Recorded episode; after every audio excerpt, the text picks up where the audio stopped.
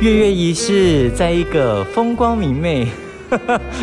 风和日丽的上午，我跟丽姨呢来到了新加坡的艺术之家。是的，我们现在呢在艺术之家的前面呢，准备呢要进去进行采访。那为什么今天月月仪式呢会来到这里呢？是因为呢新加坡作家节配合这个新加坡作家节呢，十一月五号到十四号的举行哦，我们就来到这边。稍后呢还有这个声音导览哦，会带大家好好的通过声音来认识一下今年新加坡作家节有哪些你不可以错过的看点。那么这个时候呢，我们之所以会来到艺术之家，也是因为。今年的作家节，它会有线上跟线下两个方式进行。有一些讲座，可能跟一些海外作家的活动呢，都会在线上进行。那也会有些讲座呢，是在艺术之家这边举行。所以，如果可以的话呢，你也可以下来这边走走逛逛。那除了刚才陈瑶提到的讲座呢，其实这一次线上线下哈是相当多元的。它有一些比较实验性的体验了，那也有呢一些展出。所以呢，其实是可以让你呢通过不不同的方式哈，去贴近这一次呢作家节邀请到的这些嘉宾们。马上我们就要邀请出今年新加坡作家节的代表来为我们好好的介绍一下今年的活动。大家好，我是美芬，是艺苑公司文学的主管。是今年新加坡作家节，其实我相信很多人，尤其是喜欢阅读的人都非常期待。首先，这个主题很有意思哦，今年的主题叫做 Guilty Pleasures。罪恶般的享受。我们每一年呢都会有一个主题嘛，那这一次是第二十四届。那为什么今年会想到说要罪恶般的享受？那我想大家都这一两年都过得不太好吧，都很辛苦，因为都是在疫情下，大家都都蛮辛苦的。我们就想说，大家应该轻松一点。其实这段时间大家都是。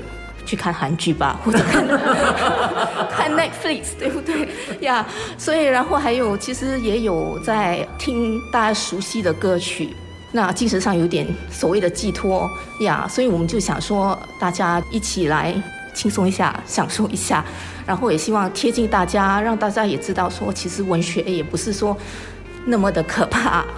其实文字的魅力，还有文字在呃我们的生活当中。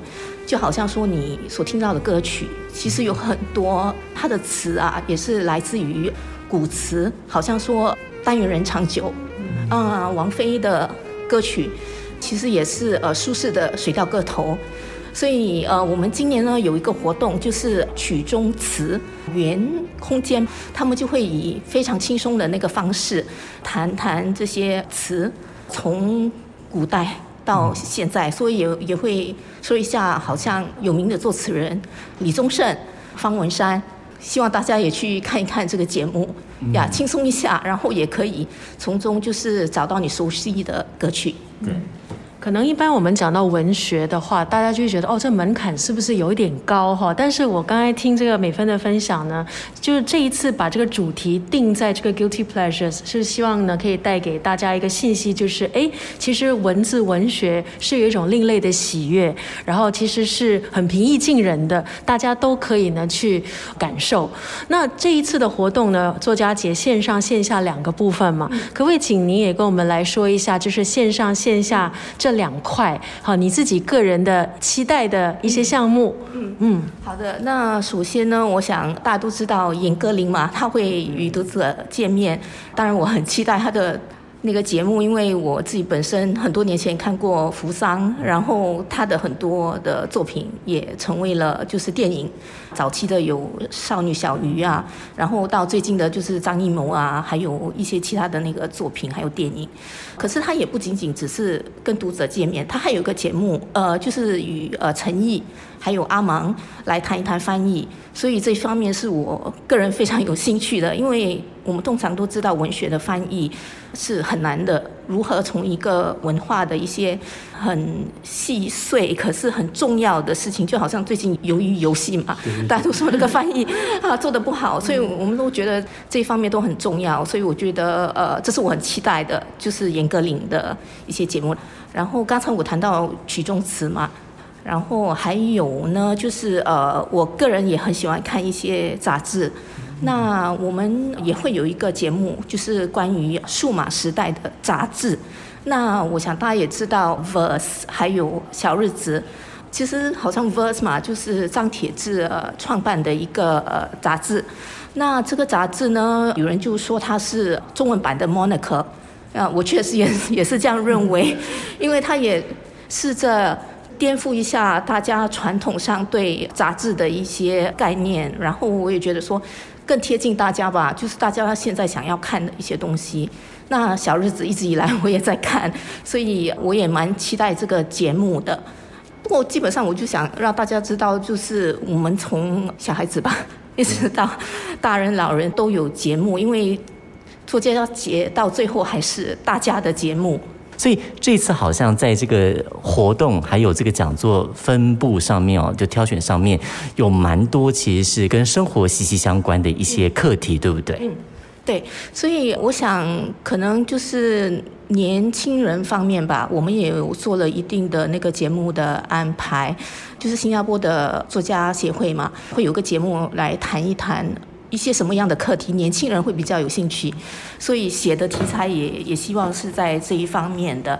那呃，阿芒嘛，刚才我提到，那他是一个呃有名的诗人，他也会有个节目，就是疗愈心灵的写作。